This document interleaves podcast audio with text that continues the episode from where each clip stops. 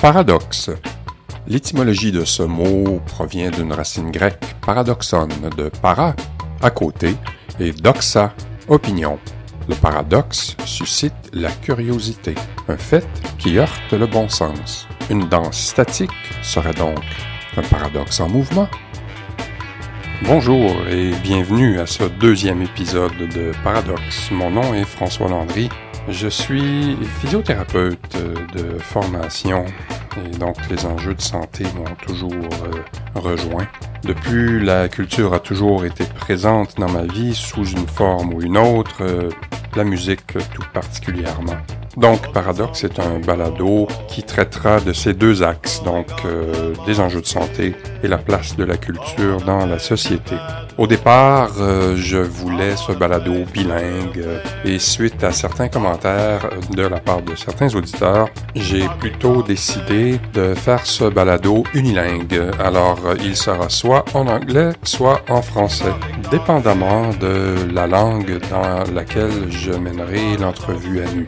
So, starting now, this uh, podcast will be unilingual. So, either in English or in French, depending on the language that will be used to produce the uh, naked interview portion. So, if the interview is in English, the whole podcast will be in English and vice versa.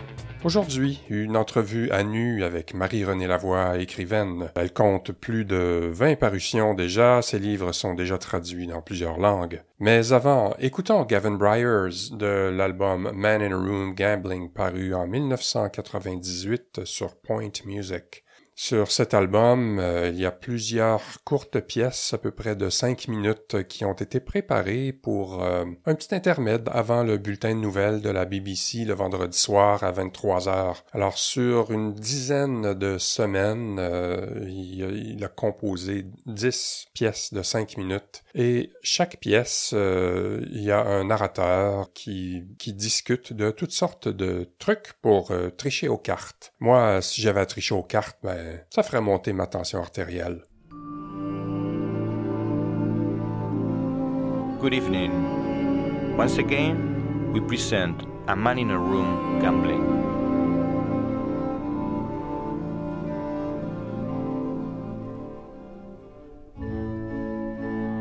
This evening, we are not going to explain how a trick is done, because every gambler knows how to give himself one or two extra cards when he is dealing. Rather, we will show you how to get rid of the extra card or cards you have in your hand.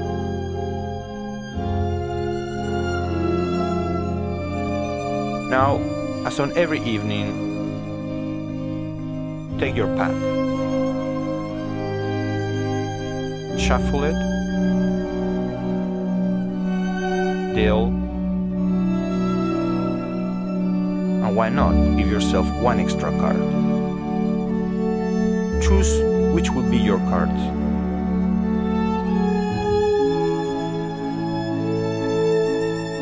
Now you have your hand plus one extra card. What is to be done with that card? I wouldn't advise you to go west with it. That is, drop it in your lap or hide it up your sleeve, or even throw it in on the pile with your own discard. That is not artistic, is dangerous and worthy of a beginner or a bungling amateur. Before getting rid of your car, you have to palm it. To conceal it inside the palm of your hand. And then put it back when you take the pack to deal a second time. So let's start the game. Take the full pack, shuffle it, deal, and again give yourself one extra card. Make your choice.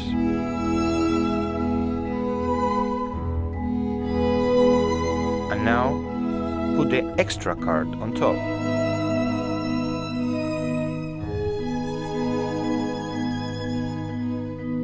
Take your cards as you will normally do when you square the pack.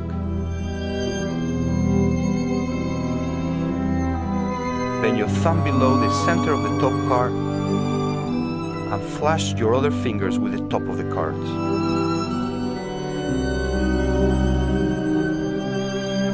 Place your right hand over the cards as if merely to square them. Leave your thumb at the lower left corner.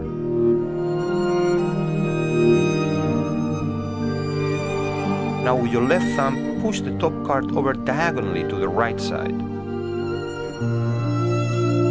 Your right hand is covering this move.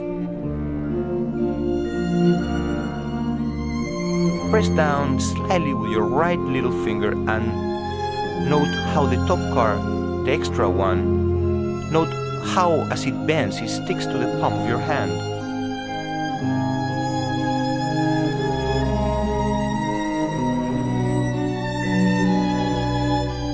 Hold the rest of the cards by the thumb for a middle finger of your right hand. Leave the rest of the cards on the table when you discard. Your hands are empty.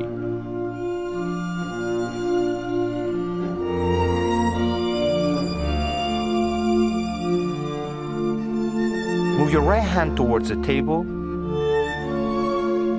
Natural and relax.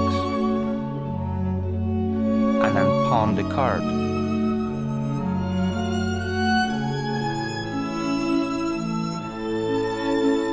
Now take the rest of the pack to deal a second time. Remember that the top card will be dealt first.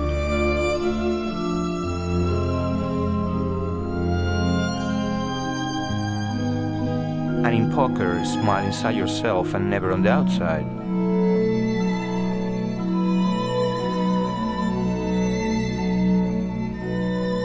Thank you and good night.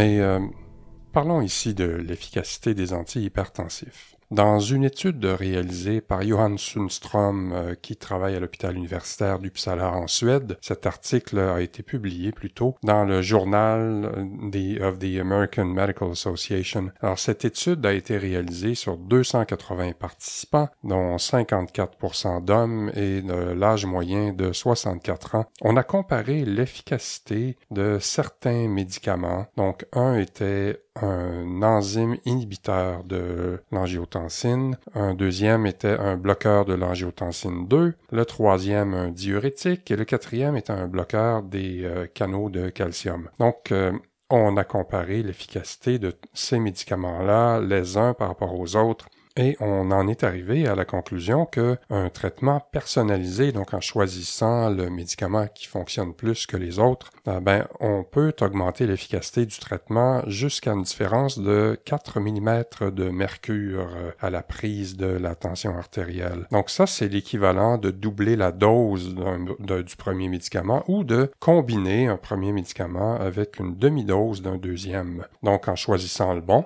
on est plus efficace. Alors la question d'un million de dollars, c'est euh, comment est-ce qu'on fait pour déterminer quel médicament fonctionnera le mieux et avec qui? Donc Sundstrom mentionne ici qu'on vient d'ouvrir une boîte de Pandore. On essaie présentement de mettre en évidence certaines corrélations statistiques entre l'efficacité de divers médicaments et plusieurs facteurs comme l'âge, l'alimentation, la tension artérielle avant traitement, l'ingestion de sel et le résultat de certains tests génétiques. Évidemment, une des conclusions de cette étude est que de plus amples recherches sont nécessaires pour se rapprocher d'une intervention personnalisée et plus efficace de l'hypertension. Ben, ils, ont, ils tiennent peut-être un filon, mais bon, on verra.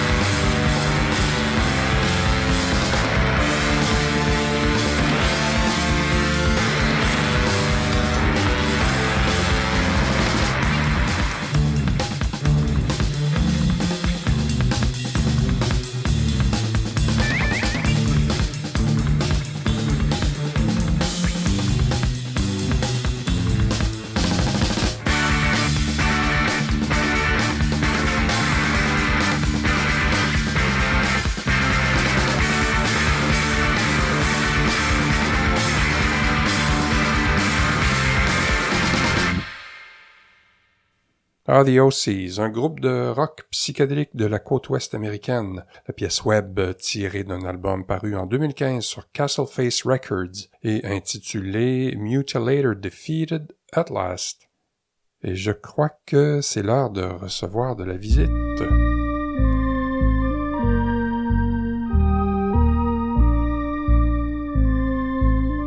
L'entrevue à nu, là où ni l'intervieweur ni l'interviewé quoi que ce soit à cacher.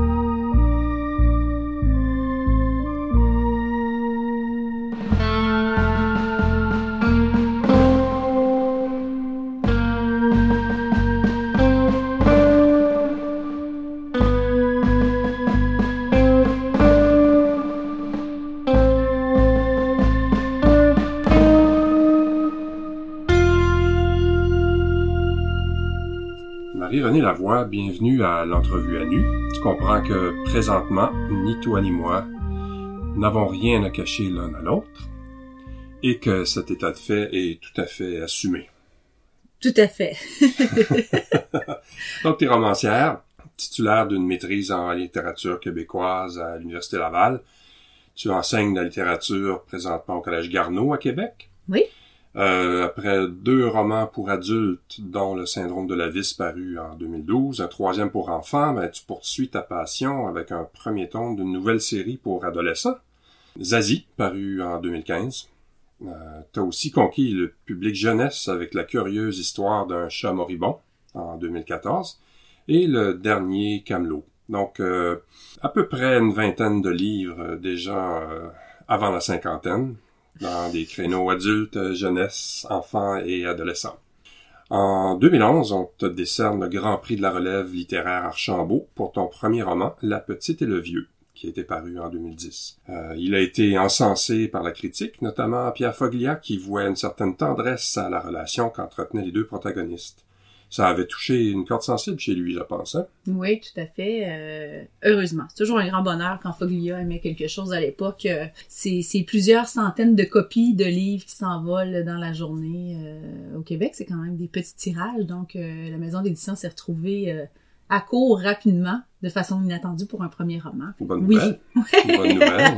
Beau problème. Oui, c'est sûr que bon, quand même, quand ça paraît dans la presse, chez un columniste aussi lu que lui, mais ça a son impact. Oui, il faisait la pluie et le beau temps en littérature, étonnamment, Foglia, qui est un columniste, euh, bon, d'un peu tout, mais quand Foglia aimait quelque chose, euh, ça se garochait, comme on dit, chez les libraires.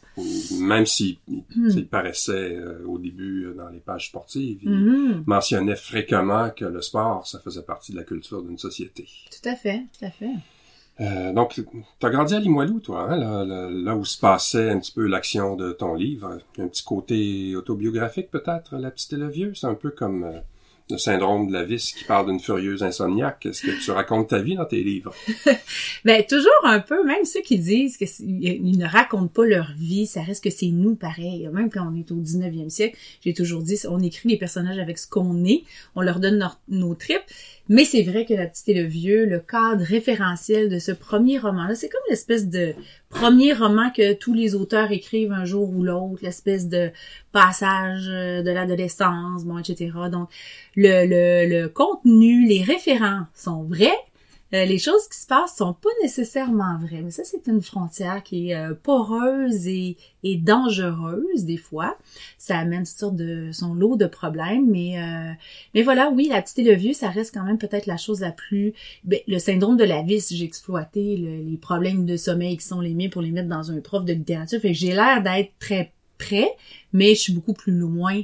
de, du moi, par exemple, de ce que c'était dans La Petite et le Vieux la petite et le vieux, euh, ça reste quand même le plus proche en termes de autobiographie. Où on parle de autofiction maintenant, qui est un genre en soi désormais, ah qui est en train de gagner. Ouais, c'est lettres de noblesse. Euh, c'est un mot qu'on utilise moins, autobiographie. Il y a l'idée d'avoir une recension assez exacte mm-hmm. de ce qu'on fait, alors que l'autofiction, il y a cette idée-là d'une forme de réécriture de sa vie. De bon, Annie Ernaux et les autres ont donné euh, un peu de, de crédit à à ce genre-là qui est très populaire, que les hommes utilisent beaucoup, beaucoup, beaucoup. Euh, les grands auteurs les plus célèbres les utilisent. Mais euh, c'est un genre qu'on est comme en train d'assumer maintenant, l'autofiction. Mm-hmm. Fait que c'est peut-être c'est peut-être plus une autofiction, je dirais la petite et le vieux. euh, Mhm. voilà. Un peu comme quand on commence à dormir puis qu'on est entre deux. On Entre a un, deux un, un petit côté Ah, c'est un de... bon lien, ouais. J'ai encore conscience de ce qui se passe, Ouais. mais je suis pas tout à fait là. Ouais. Puis Mm. ce qui est ce qui est étonnant quand on va dans ce type de fiction là, c'est ce que j'ai découvert en fait, c'est que les gens autour de nous euh, ont l'impression qu'on est porteur de la vérité absolue de ce qui se passe. Donc moi, même si les faits, je dis souvent les faits dans la petite télévision sont pas vrais, le cadre référentiel l'est, Mhm. si bien que tout le monde pense que ce que je raconte, alors que j'avais pas l'âge de me souvenir de ces choses-là, et confronté à mes sœurs, à des parents, ou à- quand on me dit ah oui quand tu racontes l'histoire du euh, de l'accident d'auto, je, mais non mais j'étais pas là, je m'en je m'en souviens pas, et les gens sont étonnés, ils disent oui mais tu le racontes avec plein de détails et tout ça, mais, mais c'est ça ma job de romancière. Je me souviens qu'il y a eu un accident d'auto, j'ai envie de le mettre dans mon livre parce Mhm. que ça cadre bien avec le- l'espèce de, de maelstrom familial que je voulais raconter, mais j'invente l'histoire de l'accident. Mais tous ceux qui sont dans mon cadre référentiel pensent que je le raconte pour vrai. Mhm. C'est pour ça que tantôt je disais ça peut être un peu dangereux Oui. parce que euh, les gens s'imaginent un peu comme les mémoires vivantes chez certains peuples autochtones. Je ne suis pas la mémoire vivante de personne. Mhm. Euh, ma job c'est de, de et, et mon plaisir c'est d'inventer, de boucher les trous, c'est de Mhm. fait que ça reste c'est pour ça que c'est peut-être autofiction dans un cadre référentiel, c'est comme si j'ai un moule mais je le remplis Ouais. avec quelque chose qui a l'air vrai. Des fois, quand les, les, les, gens se reconnaissent un peu, ou ils vont voir quelque chose, euh, quelqu'un qui fait un mauvais coup dans ton livre, ils vont dire de qui tu parles? Ben oui, ben oui. Et puis les gens ont la mémoire, évidemment, qui se trouble avec le temps. Donc, ce qu'ils voient bien raconté, ils s'imaginent, ben voilà, elle, elle a le talent de s'en souvenir. Alors que c'est pas ça. Mhm. J'ai le talent d'inventer. Ben oui.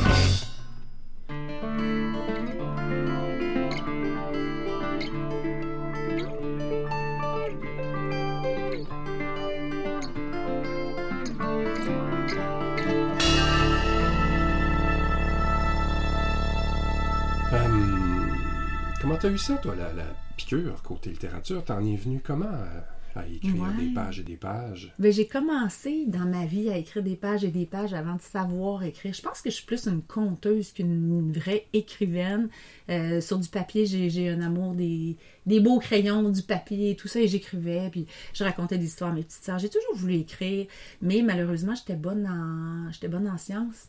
Donc, euh, ça m'a amené à faire des grands détours jusqu'à la chimie à l'université et tout ça.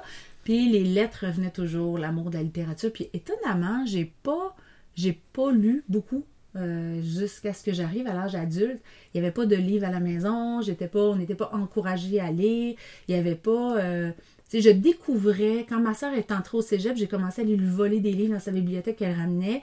Et euh, j'ai lu La vie devant soi. J'ai passé une nuit les yeux grands ouverts. J'ai fait Oh, c'est ça la littérature. Et j'ai découvert ça vraiment tard. Mais est-ce que ça t'avait donné la possibilité de te forger un peu un style littéraire avant? Ou si ça, a été vraiment comme euh, l'apothéose à ce moment-là, puis depuis ce temps-là? Tu... Ben, je pense que j'ai toujours écrit, mais quand j'ai décidé, quand j'ai réussi à, à faire le choix d'aller étudier en littérature, de m'intéresser aux écrits des autres, là, je me suis mise à écrire beaucoup. Puis euh, dès que j'ai pu prendre un congé au cégep, parce que je suis devenue prof de lettres, finalement, on n'est jamais loin de notre pommier, euh, c'est là que j'ai fait, bon, mais là, là, je me lance, là, je m'essaie, mais j'avais des tonnes de... Un peu comme tous les écrivailleurs, là, on a des bouts de romans, puis tout ça, mais euh, je, je pense, puis de plus en plus, puis avec le, même le dernier livre, puis là, je fais de la scénarisation, un peu tout ça, je pense que je m'inscris plus dans une ligne de conteuse, dialoguiste, et ma, ma force, c'est vraiment le... Je me rends compte que j'ai un, un un intérêt, une forme de passion pour les langues parlées, la langue vernaculaire, mais tout- toutes les colorations que ça peut prendre, Mhm. très, très, très teinté par le milieu d'où je viens. Ouais, c'est ça, à Limoilou, il y a un accent Oui. Particulier. Puis un accent qu'on se faisait relever très, très près. On montait à Sainte-Foy, tout de suite, tout de suite, cet Ben oui. accent-là était relevé. Puis la petite fille, un peu naïve que j'étais, euh, quand je suis sortie de chez nous, pas besoin d'aller euh, en Gaspésie ou à Montréal, là, euh, dans les quartiers euh, aux alentours, déjà on entendait, on voyait cette différence-là. Puis ça, j'étais un peu fascinée par ça, puis j'ai l'impression que c'est- c'est très teinté. Tous mes livres se passent à Limoilou, mais peut-être que c'est plus vrai pour les premiers, parce qu'évidemment, je faisais. J'ai eu besoin d'une éditrice qui est passée sur mes dialogues pour me dire ben, on n'a pas besoin de tout écrire, on peut évoquer la langue parlée. Étonnamment, j'écrivais. Qu'est-ce que ça veut dire, ça? C'est qu'on ne peut pas écrire la langue comme elle se, se dit. Il faut évoquer le langage oral, ou la, la- le, le français parlé ne peut pas s'écrire. Michel Tremblay peut pas écrire de comment les gens écrivaient sur le plateau dans les années 50-60. C'est c'est illisible. C'est incompréhensible. Ouais. Il faut faire certaines ellipses, euh, mettre des expressions, etc., qui donnent l'impression au lecteur qu'il est en train de lire un, un langage oral, alors que c'est une évocation assez lointaine, mais un lecteur peut pas lire. C'est vrai dans toutes les langues C'est fil de fer, ça. c'est très, très, très. euh, il faut. euh, mon premier, La petite et le vieux, il a fallu que je me fasse un tableau et que je décide rationnellement telle catégorie de personnages vont faire tel type d'ellipse. Et euh, il faut vraiment, parce qu'on a l'impression, ah ben oui, il parle comme ça. Si je faisais une retranscription, comme font les linguistes, bon, les sociologues, euh, de, de discours ou de discussions dans le Limoilou des années 90, où moi j'ai grandi, euh, personne ne pourrait lire ça. Ça se lit pas. Il faut, boucher les trous, il faut mettre de l'information qui passe pas, parce qu'il y a beaucoup de choses. C'est, très complexe, mais étonnamment, j'enseignais déjà la littérature et ma première éditrice, Josie Bonneville, m'a dit Mais non, on peut pas écrire à ce point-là. Tu vas, évoquer, les gens vont comprendre qu'on est dans un milieu populaire, euh, bon, avec des gens qui sont peu éduqués et tout ça, mais on peut pas donner à lire. euh, on peut pas faire de la retranscription. C'est tout un, un jeu d'équilibriste pour rendre ça lisible.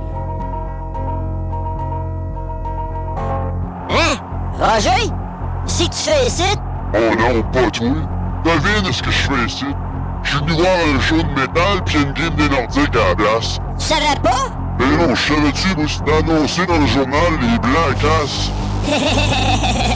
Niaiseux, c'est pas les blancs à casse, c'est les blancs à Corse de Chicago.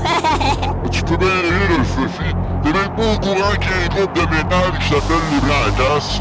En plus, là, ils viennent de Chicago. Fait que ferme pas là, hein, parce que je suis pas de humeur à soir. correct, correct, c'était des farces. Faut t'en faire des farces.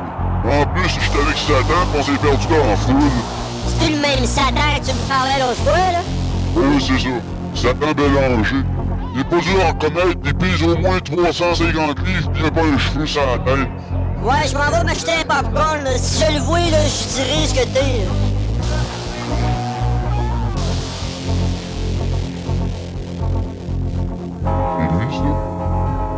Deux mots, c'est.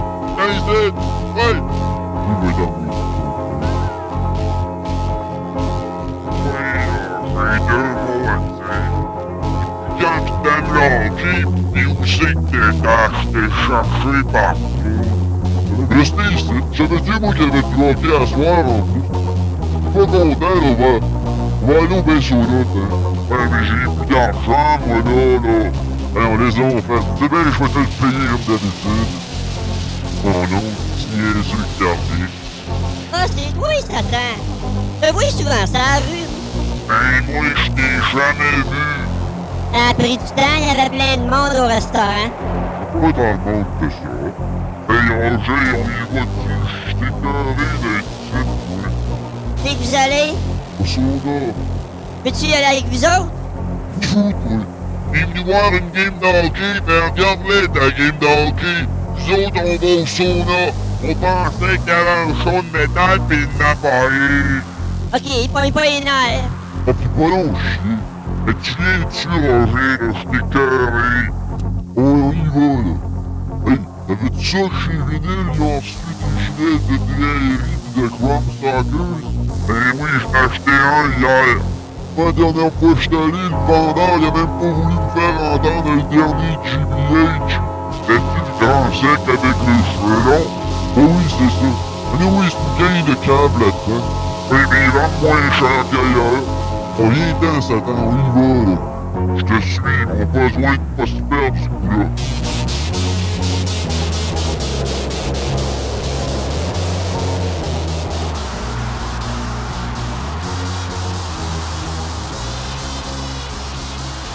Alors, quand on parle de la difficulté de faire une transcription écrite de, du langage oral, ben, on en a un bel exemple ici. Vous venez d'entendre euh, Satan au Colisée des Biberons Bâtis, un groupe de Québec euh, tiré de l'album Ataboy On meurt, paru en 1993 sur euh, l'étiquette Tir groupé. Donc, Bruno Tanguay euh, était propriétaire euh, d'un magasin de disques à Québec euh, qui s'appelait Vinyle. Et avant l'autre extrait d'entrevue, vous avez entendu un autre groupe de Québec, Slush, de l'album un œil, potage aux herbes douteuses, paru en 1973 sur l'étiquette RCA. Ce groupe était mené par Régent Yacola, qui est né à Chicoutimi, mais a déménagé assez tôt à Québec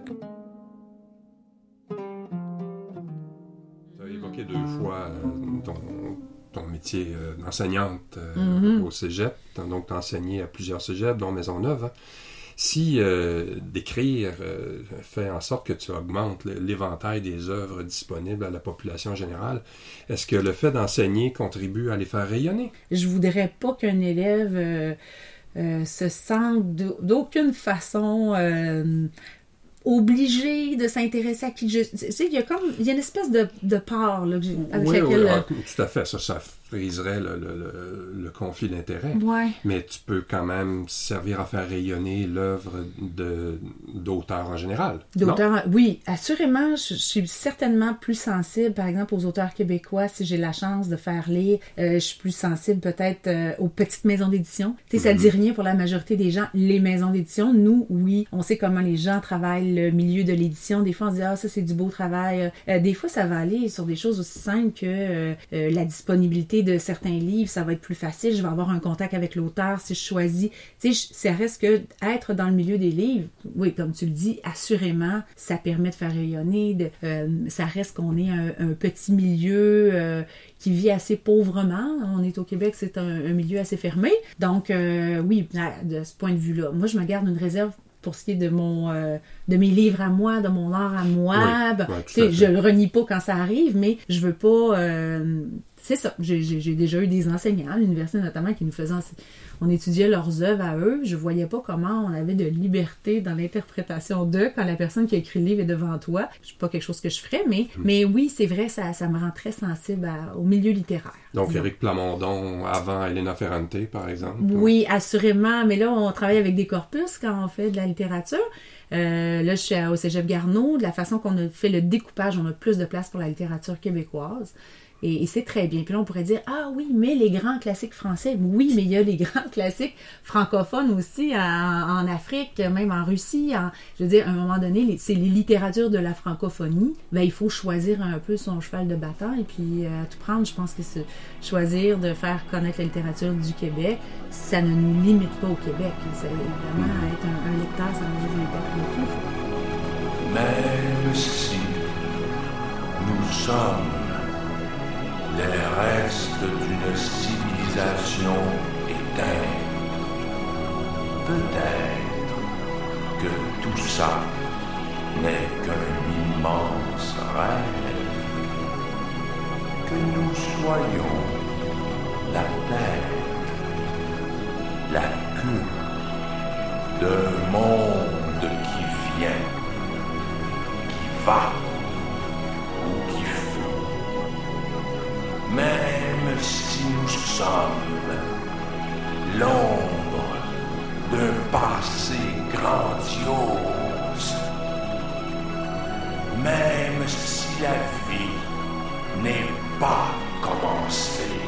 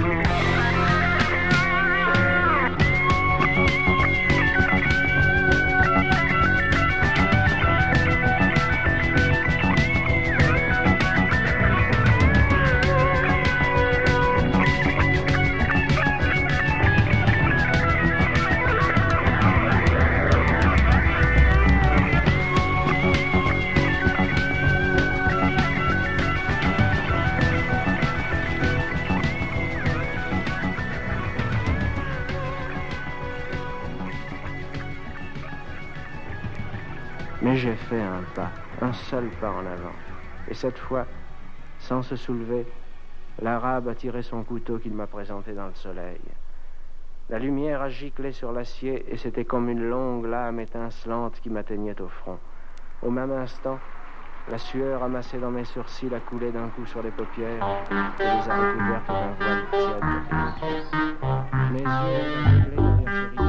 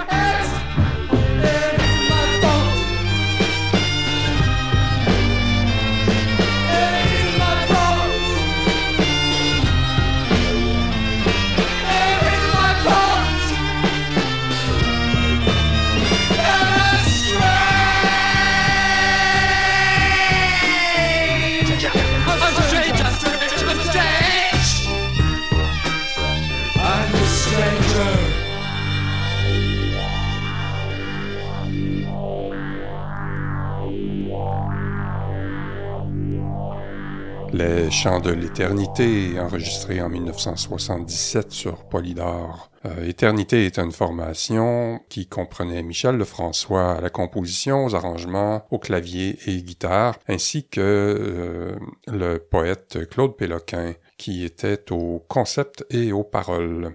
Donc on a entendu deux pièces, Même si et Apocalyptus. Suivait Tuxedo Moon euh, avec la pièce The Stranger en hommage à Albert Camus, qu'on entend d'ailleurs lire un passage de son livre L'étranger, tiré de l'album Pinheads on the Move, paru en 1987 sur l'étiquette Cramboy. Tu y as déjà fait allusion, mais est-ce que le fait d'enseigner, c'était une chose planifiée ou un chemin obligé?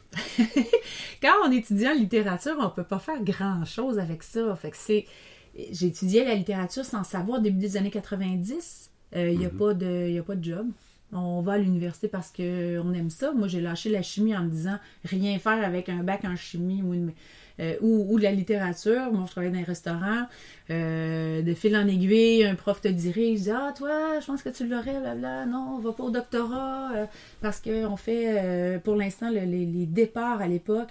Quand j'étais à l'université, on parlait de neuf départs de profs à l'université pour un engagement. Fait que, Puis moi, je suis 20e 20e, ça veut dire que les, ce que j'ai étudié à la maîtrise, notamment des œuvres du 20e siècle, euh, il y a des postes en, en 16e, 17e, 19e. Si on étudie des œuvres du 20e, ben là, on rétrécit beaucoup, beaucoup nos possibilités d'être engagés. Bref, euh, le cégep est devenu comme la façon de vivre de la littérature, avec une bonne chance de, de travailler et tout ça. Puis, euh, évidemment, ben, il y a des, des- des occasions dans les conventions, souhaitons qu'elles demeurent, mais des possibilités de pouvoir prendre des congés pour écrire, notamment. Ouais. Ouais. Le, le métier d'écrivaine, ça semble prestigieux. Euh, toujours d'un salon littéraire à l'autre. hein. Euh, a- a- Champagne à la main, comme Ouais. Amélie Nothomb. Ouais, y a-t-il un envers de la médaille à ça? Ben, c'est, ça reste que le Québec, c'est un, un best-seller au Québec, c'est 3000 copies. OK, 3000 copies, on fait 2 piastres, 2 piastres et demi du livre. On est payé un an et demi, deux ans, des fois plus tard. Euh, personne ne paye son loyer, à part quelques exceptions. Si on suit euh, l'espèce de guéguerre intestine qui se passe à l'UNEC avec le, syndicat et tout, on comprend que, euh, je lisais les chiffres cette semaine, plus de la moitié des membres de ceux qui font partie de l'UNEC gagnent moins de 3000 dollars. Ça vous donne une idée. C'est, pas un milieu très, très riche. On parle pas, euh, c'est pas comme la Sartec où on est des scénaristes, etc. C'est un peu comme les danseurs et les artistes visuels. Voilà, voilà. Il faut aimer, il faut vivre d'autres choses d'eux, il faut aimer beaucoup ça. Et donc, euh, voilà, c'est un... Le, le côté prestigieux, ça reste une espèce d'admiration. On a des fans, on a un lectorat, on a des gens... Peut-être... C'est sûr que moi, je suis pas sur les réseaux sociaux, c'est une autre affaire. Hein? On est Mhm. beaucoup le reflet qui nous revient par là. Évidemment, l'envers de la médaille, peut-être que eux le vivent. Moi, je, je me suis permis de pas vivre ça. Euh, c'est peut-être que ça prend beaucoup, beaucoup d'énergie, beaucoup, beaucoup de temps et tout ça pour finalement assez peu de choses. Puis il y a beaucoup moins de chroniques, il y a beaucoup moins de place dans les médias pour parler des livres qui sortent. Et donc, euh, pour beaucoup, beaucoup de livres, moi, je suis quand même chanceuse, je suis bien couverte, mais j'ai beaucoup, beaucoup d'amis auteurs. On, on passe des années à écrire des trucs qui tombent dans des cracks, tombent dans Mhm. l'oubli, il n'y a plus rien. Fait que le prestige, il- hein, c'est à petite dose. Ici, c'est homéopathique, le prestige en littérature. Ça reste. C'est la, la mémoire du prestige Voilà, qui est diluée. oui. voilà, Eh bien. c'est ça. Là, tu as parlé de rentabilité personnelle de, de ces projets-là, là, mais comment tu définirais la rentabilité sociale d'un projet culturel? Ben, il faut aussi que tu acceptes, c'est tout- humblement que ce que tu fais, ça touche des gens, ça les transforme. Ça... Quand je vois un élève qui vient me dire qu'il n'a pas encore lu, tantôt je parlais de la vie devant soi, je, je dis, hey, t'es chanceux en tabarouette parce qu'il te reste ça à vivre. Toi, demain, tu vas prendre ce livre-là, quand tu vas fermer le livre, tu ne seras plus la même personne. C'est prétentieux, mais un livre, si c'est bien écrit, si ça fait ce que ça devait faire, ben ça te transforme, mais à petite dose. Puis des livres, peut-être que la littérature, la beauté de, de, de ce travail-là, c'est que c'est beaucoup, euh, on en fait du théâtre maintenant, on en fait des séries, on vient nous chercher pour faire...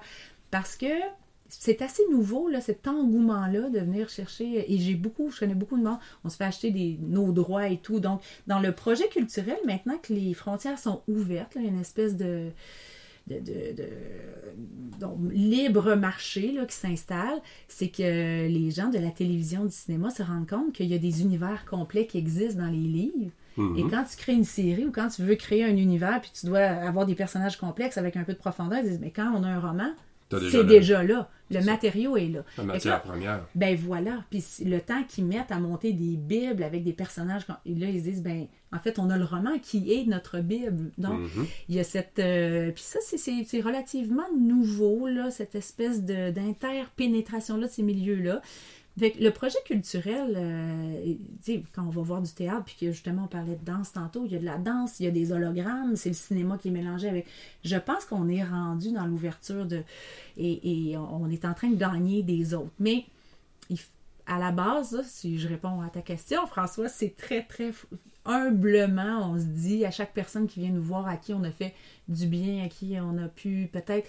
euh, la petite et le vieux, euh, si je pars de lui, c'est une jeune fille qui voulait être un gars. Hein, on. Mhm. Non, j'aurais voulu être un garçon. Ça, c'est- il n'y a pas de connotation sexuelle encore. Elle est toute jeune, mais elle comprend qu'on est plus fort quand on est un gars. Donc, il y a toute une résonance. Juste la quantité de personnes qui sont venues me voir, ah, ça me fait tellement du bien. C'est parce que c'est exactement ça que moi j'ai vécu. Ou juste là. Tu sais, déjà, la culture, c'est, c'est une mise à distance du réel pour moi qui nous permet de comprendre le monde dans lequel on vit, puis nous permet de voir la beauté de ce qu'on voit.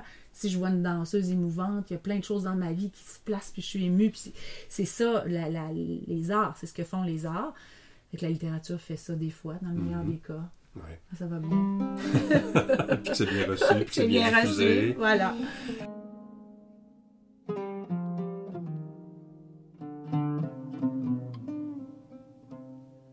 Le danseur dansait, au milieu d'un cercle accru de spectateurs, parmi lesquels elle reconnut le petit homme brun.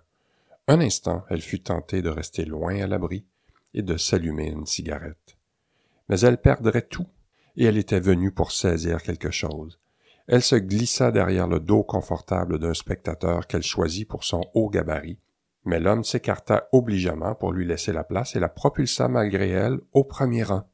Elle s'y sentit d'abord très mal, se demandant pourquoi il fallait tant qu'elle soit là, alors que ses journées débordaient. À quoi bon ces mouvements inintelligibles et ce regard outrageant à force d'être direct, car le danseur venait de la voir et de la saluer de ses yeux clairs. Et après, elle ne pensa plus rien parce que le corps du danseur prenait toute la place. Et puis ce fut fini. Elle applaudit aussi fort que les autres sans comprendre ce qui s'était passé, qui lui avait ainsi mis les larmes aux yeux. Les gens se dispersèrent. Elle chercha du regard le petit homme brun qui saurait lui fournir des éclaircissements. Elle l'aperçut. Il s'était avancé vers le danseur et lui parlait, mais cette audace était tout à fait au-dessus de ses moyens. Et elle s'enfuit. Elle partit noyée dans un mélange de questions et de joie inquiètes qui formaient un brouillard. Et puis, elle se jeta dans le brasier du travail où le brouillard fut incinéré. Le lendemain, elle commentait des radiographies avec le nouvel orthopédiste, un beau garçon ambitieux qui deviendrait sûrement directeur de cet hôpital-ci, s'il ne finissait pas ministre de la Santé. Le jeune docteur Prisler, c'était son nom, de la voix d'homme pressé qui irait loin, mais qui devait mettre les bouchées doubles pour se faire, parlait rapidement de poplité, de tibial antérieur déchiré, d'articulations sous-acromiales qui gênaient la mobilité du bras. Et Marianne vit tout à coup tous ses muscles en mouvement, pendant que le docteur Prisler les clouait au sol, elle revit les gestes amples et royaux du danseur étirant ses brachiaux et son gastronémien et donnant à voir ce qu'était un corps humain et comment c'était incomparable. Cela dura une seconde. Le docteur Christophe Prisler ne s'aperçut de rien, tandis que Marianne recevait une décharge de beauté et souriait. Souriait de comprendre ce que lui avait fait le danseur. Il avait ouvert une fenêtre en elle, par où s'était engouffrée la grâce. Cet extrait était tiré du livre Champagne, écrit par Monique Prou, publié chez Boréal en 2008, euh, les pages 326 et 327.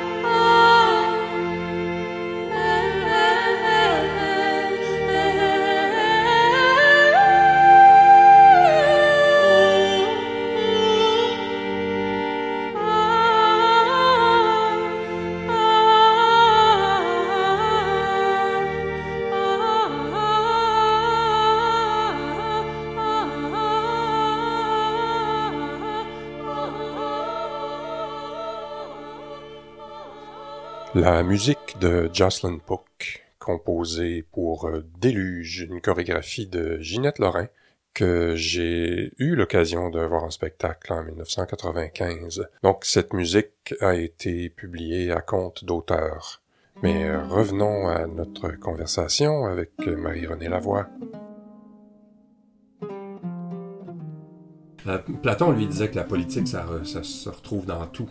Ouais. Euh, S'il a raison, est-ce que le fait d'écrire un livre ou une chanson va influencer la façon dont la société peut évoluer? J'espère, j'espère. Mhm. J'espère qu'au détour d'une phrase, quelque chose qui était évident, qui n'avait pas été mis en mots, l'est tout à coup, puis on fait Ah, oui. Euh, j'espère que quelqu'un, je sais pas, qui lit, euh, qui est bouleversé par un comportement ou un autre, euh, va devenir. Tantôt, je parlais de transformation. Je, je suis convaincue que chaque lecture, même d'une nouvelle littéraire euh, très courte, transforme qui on est. Mhm. Je vois pas comment on deviendrait une moins bonne personne. Plus on lit, plus on, on écoute les autres dans leur écriture, dans leur rapport au monde. dans- C'est sûr qu'on se transforme pour le Mhm. mieux. Moins on a peur des autres aussi. Moins on a peur. Mais c'est vrai, c'est très très vrai aussi de lire des choses, de la différence, etc., se l'approprier. C'est assurément vrai. Mhm. Est-ce que, en partant de ça, est-ce que ça vient teinter ta façon d'écrire? Par exemple, euh, ah, je veux pas, je, je veux pas ou je tiens à écrire telle ou telle Ouais. phrase parce que ça envoie tel ou tel message. Est-ce que ça vient filtrer Ouais. un peu ta, ta façon d'écrire? Ben, le premier livre, quand on l'écrit, je suis certaine que beaucoup d'auteurs le diraient, on pense pas à ça. Parce qu'on l'écrit en se disant, bon, ce sera pas lu de toute façon. Tu sais, le- l'idée, là, peut-être un jour, c'est tellement loin, c'est tellement abstrait. Après, oui, parce qu'on a une réception, parce qu'on a rencontré des gens, parce qu'on a eu des commentaires, parce que euh, c'est sûr qu'après, on a pu cette. euh, on n'est plus vierge dans notre idée de ce qu'on veut écrire parce que on a beau dire ah non moi je je je fais pas attention à ça ou je m'occupe pas de ça c'est pas vrai. On a un inconscient qui est là Freud nous ferait un petit topo vite vite. Fait que oui après tout ce qu'on écrit et tout ce qui euh, c'est vrai qu'on peut avoir un projet. Je veux des personnages féminins forts moi Mhm. c'est sûr. Mais tu vois je veux qu'il y ait un pendant de personnages féminins masculins forts aussi parce qu'il y a, il y a- parce que j'ai un de mes créneaux qui est plus euh, on appelle ça chick lit, là, littérature un peu plus madame avec autopsie et tout ça. Et euh, je trouve que dans ce type de littérature là les hommes sont toujours euh, non, sont, sont, sont présentés comme étant des, des losers finis souvent. Bon puis c'est un peu facile. Fait que moi je sais parce que là tu me dis oh, un projet on fait on- qu'est-ce qu'on veut dire et tout. Mhm. je sais que je fais attention de soigner mes personnages masculins parce que puis c'est drôle j'ai beaucoup de lecteurs masculins quand même qui lisent Ils viennent te les- remercier? ouais ouais puis ils me disent qu'ils ont ri puis qu'ils ont aimé et tout mais je pense que si on montrait juste des pas beaux personnages d'hommes il n'y aurait pas de fun à se voir puis c'est un manque de nuance à un moment donné aussi c'est Mhm. comme dans n'importe quoi là.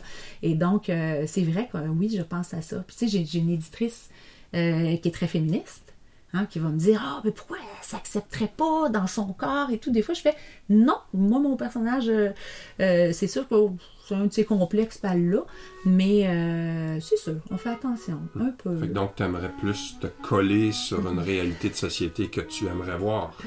C'est sûr, je pense qu'on peut pas échapper. Puis même, ça passe souvent par la dénonciation. Les, Mhm. les rôles, les personnages euh, qu'on va dépeindre de façon très négative, c'est ce qu'on veut dénoncer. Ouais. des fois, on passe de l'autre côté. C'est pas toujours...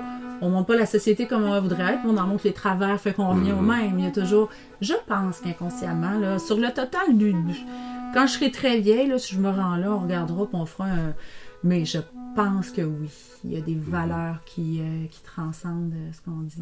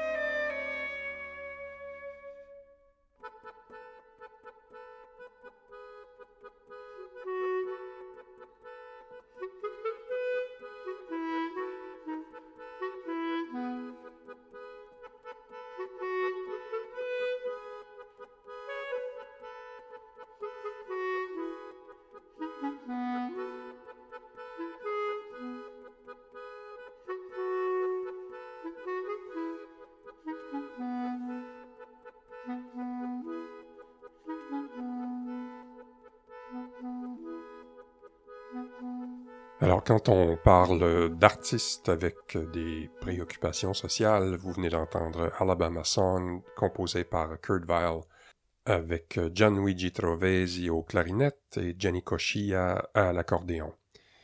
Cet album est paru en 2005 sur l'étiquette ECM et s'intitule Roundabout Vile.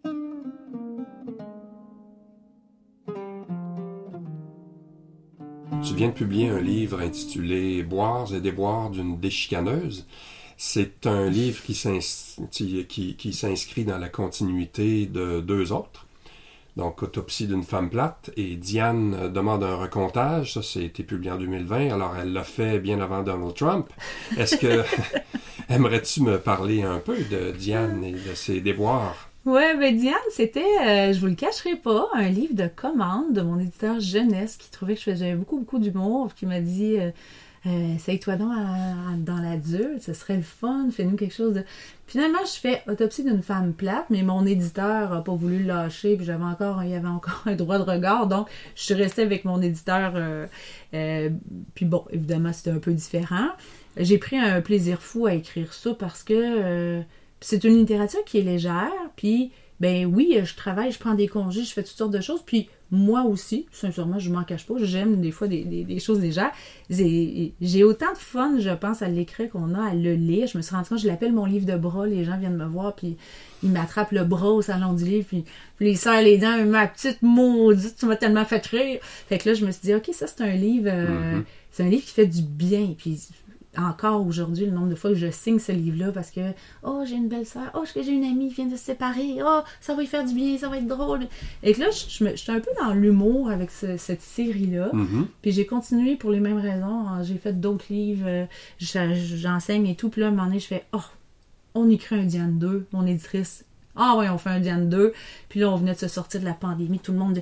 J'ai dit, on se fait-tu un petit Diane 3 pour le fun? Puis on, il est reçu comme on l'a écrit, comme on le voulait.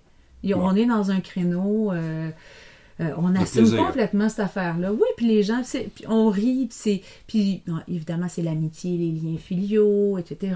Fait qu'on reste dans le lit moelleux, on revient à la petite et le vieux, mais avec des cinquantenaires, puis euh, voilà. Je, je suis jamais loin, mais quand on me Mhm. dit ah c'est tellement différent de la petite et le vieux, je dis mais c'est moi pareil, c'est moi une autre part de moi où je choisis tantôt. C'était bien dit, c'est sûr qu'on on cherche à dire quelque chose par nos œuvres, quand je fais du Diane, je veux peut-être pas moins dire de choses, mais montrer beaucoup l'amitié, comment ça sauve la vie, comment euh, se mettre ensemble. Les deux femmes achètent un duplex ensemble, puis élèvent leurs enfants presque ensemble, une espèce de... Mhm. Fait que je reviens à des, des idéaux que j'avais, que j'ai dans tous mes livres, finalement. Donc, on n'est jamais loin. Non. Et puis après, qu'est-ce qui s'en vient? Ben là, on fait, on fait de la télé, là, on fait, je suis en train de, je scénarise euh, euh, un de mes romans, Les chars meurent aussi. Euh, je, je- La Petite et le Vieux est en casting présentement. Ça Mm. va, oui, le tournage commence bientôt. Euh, J'ai une boîte de Toronto qui a acheté Autopsie pour faire une série. Wow. Euh, fait que voilà, on est, euh, on est en train de, de pas quitter le monde. Je suis en train d'écrire un roman avec une coiffeuse qui a les tunnels carpiens finis et qui ne peut plus coiffer. Et il y aura un meurtre et tout. J'ai Ok. mille projets. Ta vie est mouvementée. Ah oui, ben Ouais. c'est c'est toujours euh, assis devant un ordinateur, mais mouvementé dans la tête, oui.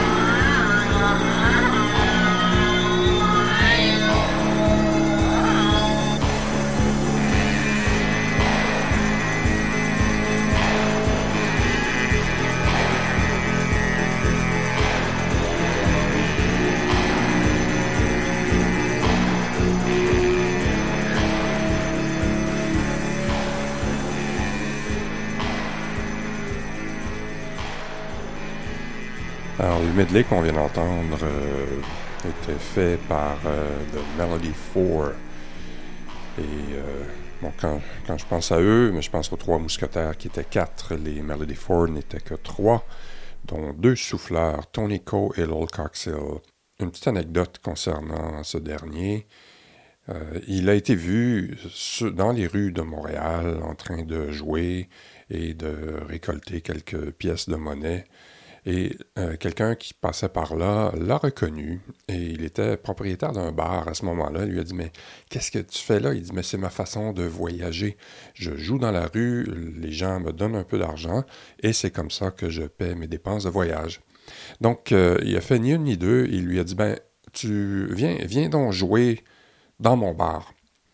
Et donc, euh, Coxill a accepté l'invitation d'aller jouer et tout l'argent amassé par euh, le prix des billets lui a été remis afin qu'il puisse continuer à, voyager. Donc, il y, y a vraiment un lien entre euh, les projets culturels et une collaboration sociale. Donc, l'album de Melody Force s'intitulait TV, mais oui, est paru en 1986 sur l'étiquette NATO. Le lien entre les deux pièces, euh, c'est Steve Beresford qui est le troisième comparse de, Melody 4. Et euh, il participe aussi à l'album des Flying Lizards. Donc, euh, la pièce suivante était tirée de l'album Fourth Wall paru en 1981 sur Virgin. On a entendu la pièce Hands to Take. Sur cet album-là, toute l'avant-garde anglaise de musique euh, contemporaine a décidé de participer à un, album assez rock finalement. Michael Nyman, David Cunningham, Peter Gordon, euh, qui lui venait de New York, et euh, Robert Fripp aussi. Ceci met fin au deuxième épisode de Paradoxe. Je dois des remerciements à Claude Laporte et François Dompierre pour leurs commentaires constructifs. Mon nom est François Landry. À bientôt.